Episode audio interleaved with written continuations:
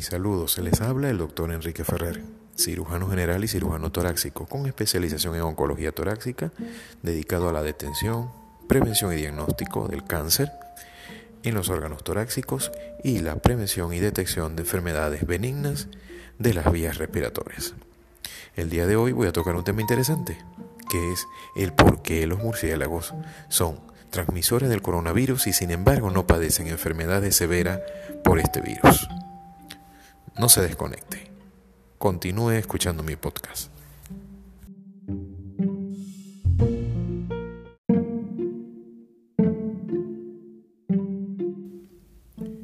Se ha hablado mucho del papel que tienen ciertos animales como los murciélagos en la introducción de este tipo de virus agresivos como el virus del ébola, el virus de la rabia, el virus coronavirus, el virus SARS y MERS.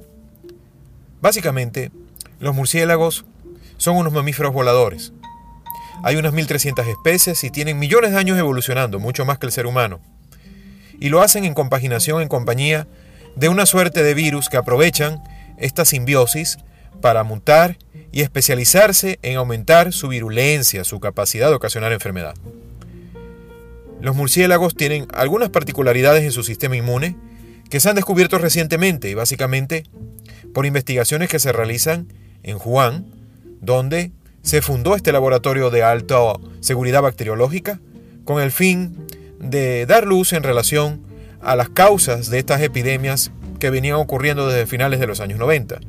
En el año 94 en Australia, en el año 2002 en China, en el año 2002 en el Medio Oriente. Lo cierto es que los murciélagos tienen un metabolismo muy elevado, tienen que estar moviéndose, haciendo un gran esfuerzo para volar. Ellos digamos que han adaptado su sistema metabólico de forma tal que están en un estado febril. A diferencia del resto de los mamíferos, ellos suelen tener una temperatura mucho más alta, que para otros mamíferos sería fiebre. Este estado febril, que se induce generalmente cuando tenemos infecciones, sobre todo infecciones virales, tiene por objeto que al aumentar la temperatura se vea alterada la reestructuración de las partículas virales, de forma tal que no se forman viriones viables ni capaces de ocasionar enfermedad. El murciélago característicamente siempre está febril.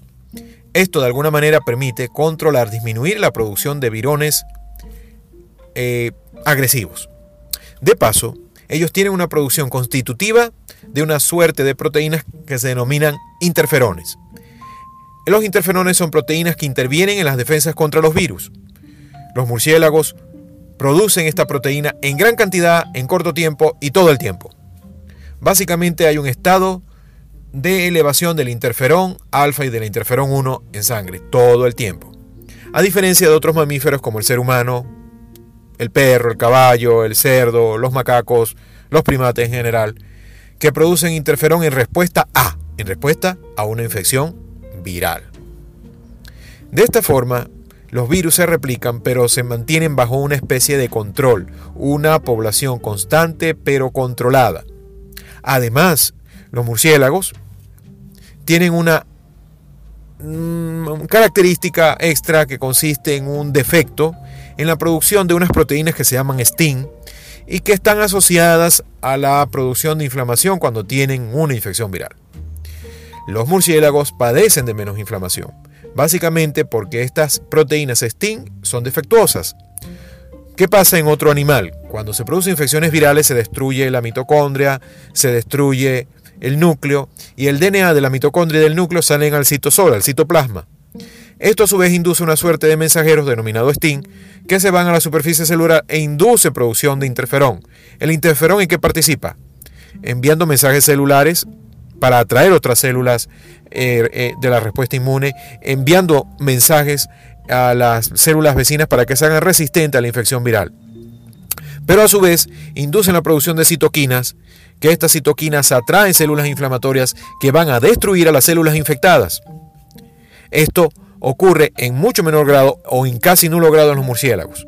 De forma tal que se ha visto que cuando una célula de mamífero se infecta por un virus, en este caso por ejemplo puede ser el coronavirus, se induce una, una respuesta inflamatoria severa que va a buscar destruir la célula infectada. Esto no ocurre en las células de los murciélagos. De forma tal que los murciélagos, que son un mamífero distribuido universalmente en todos los continentes salvo la Antártica, que son 1.300 especies, y que obviamente tienen una función ecológica importante, en vista que se ha visto alterado su sistema ecológico por el calentamiento global, por inundaciones, por incendios forestales, por el acercamiento de las residencias humanas al medio este, natural de estos murciélagos ha hecho que estos murciélagos transfieran estos virus que se han adaptado por millones de años a ser bastante virulentos en otras especies, pero que han hecho una simbiosis con el murciélago, hacen que el murciélago transmita estos virus altamente letales. A otras especies, generalmente han sido cerdo, camello, caballo y al ser humano.